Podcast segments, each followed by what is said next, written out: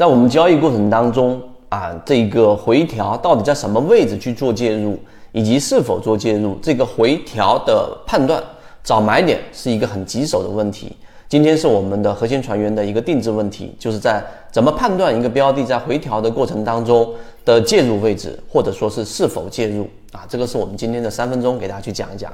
首先第一点。我们先要明确这样的一个问题，到底哪一些是能力圈范围之内，哪一些是能力圈范围之外的，这个是非常重要的。那这个问题当中呢，我们要清晰的知道，当一个标的如果不是在你的模型范围筛选之后得出的，它不是在你自选鱼池当中得出的，是我随便摘取一个标的，然后进行分析的这种回调去做介入，纯技术分析，那我们可以直接的告诉给大家，这一种就属于能力圈范围之外的了。因为你既不了解它的护城河，也不了解它的这个筹码，也不了解它在下跌或上涨过程当中，散户是在大幅增加还是在大幅减少，也就筹码是在分散的还是在集中的，这都不知道的情况之下，基础分析的这种回踩，那我们以前给大家讲过，例如说回踩看前面那一笔的黄金分割和中轴的这个百分之五十位置能不能站稳。例如说，我们常规看的十日或者二十日均线的一个支撑能不能站稳？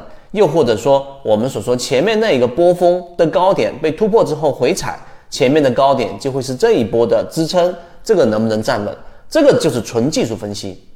只能告诉给大家，这种确定性不高啊。就纯技术分析的情况之下。这一个点大家要明白，你就是仅仅是做技术分析的判断，如果站不稳，那么就不要参与。或者说什么去判断站稳呢？就是在这个区域上有没有发生次级别的背驰，这里面我们摁住不表。那这是第一种啊，我们要把能力圈跟能力圈呃内跟外要做一个区分。第二个，我们要把它细致的区分。那能力圈内的，刚才我上述说的这种模型过滤完成之后，那我们要判断哪一个标的的这种回调的在不同区域的确定性。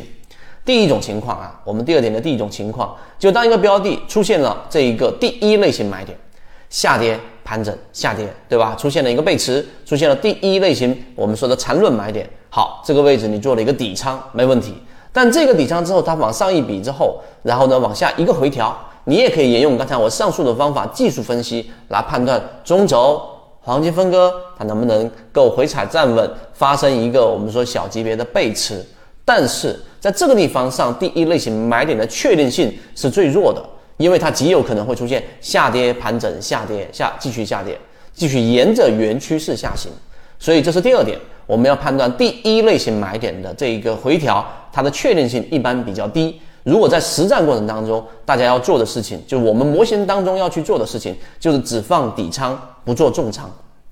这是第二点。第三点，空中加油。当一个标的已经不再是第一类型买点了，形成第二类型买点，或者是第三类型买点，就是连续性的暴涨之后出现一个盘整，甚至连回调都没有啊。我们分情况来说，如果出现回调，上述我说的中轴黄金分割前高，对吧？那这一种重要的均线支撑，这些都是很基础的。那这个可以去看，是作为是否参与的一个标准。那么另外一种是比较棘手的是，它出现了一个小级别的中枢啊，它出现了一个盘整，我们把它称之为空中加油。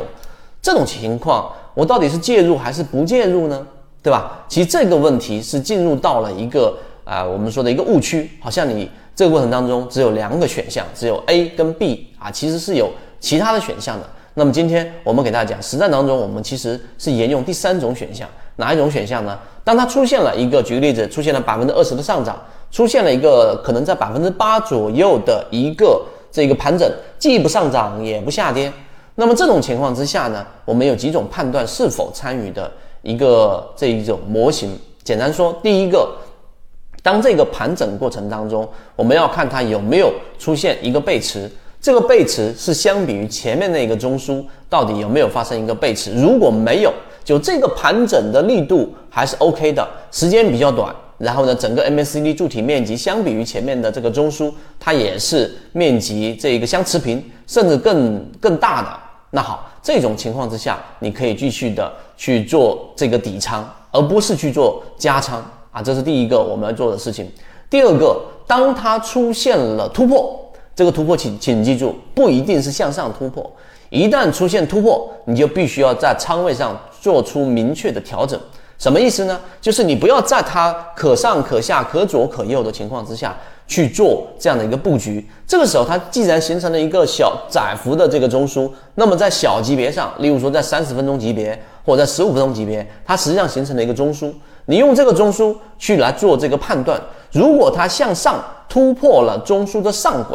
那么在小级别的这一个回踩第三类型买点，这个时候你可以做一个补仓，也就是说它已经明确的得出向上突破了。那么这种明确是在小级别上可以抢到一个这个相对比较低的一个先机，你的成本不会特别高，至少不会去做这种追涨。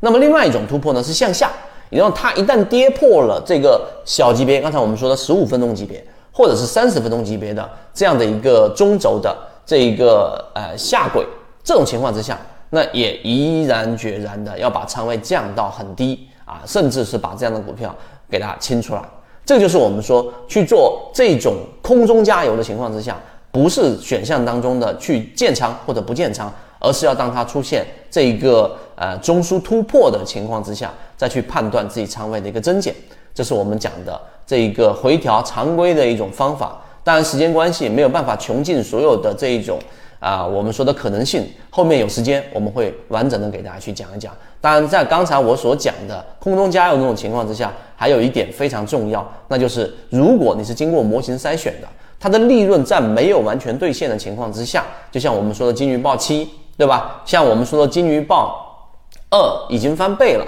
光伏的这个弗莱特已经翻倍了，那么像这种标的就已经叫做利润兑现了。那么这种回调都不要轻易参与，但是像金鱼报七这样的标的，它只是出现了一个可能百分之十或者百分之十五的上涨，但是它有很强的护城河，筹码又非常集中，散户又大幅割肉，那么这种标的的回踩，实际上你一定要保有一个底仓，在大盘环境没有问题的情况之下。这是做最后的一个补充，希望今天我们对于回调的一个这一个视频对你的操作有所帮助。那完整版视频或者完整内容后面我们会专门给大家去穷尽几乎所有的可能性，我们的应对策略，有兴趣可以找到管理员老师。好，今天讲这么多，和你一起终身进化。如果对于这个模型有兴趣，想更深入的了解这个模型对于自己的交易是不是有启发，可以直接添加我的朋友圈 MACD 七幺二。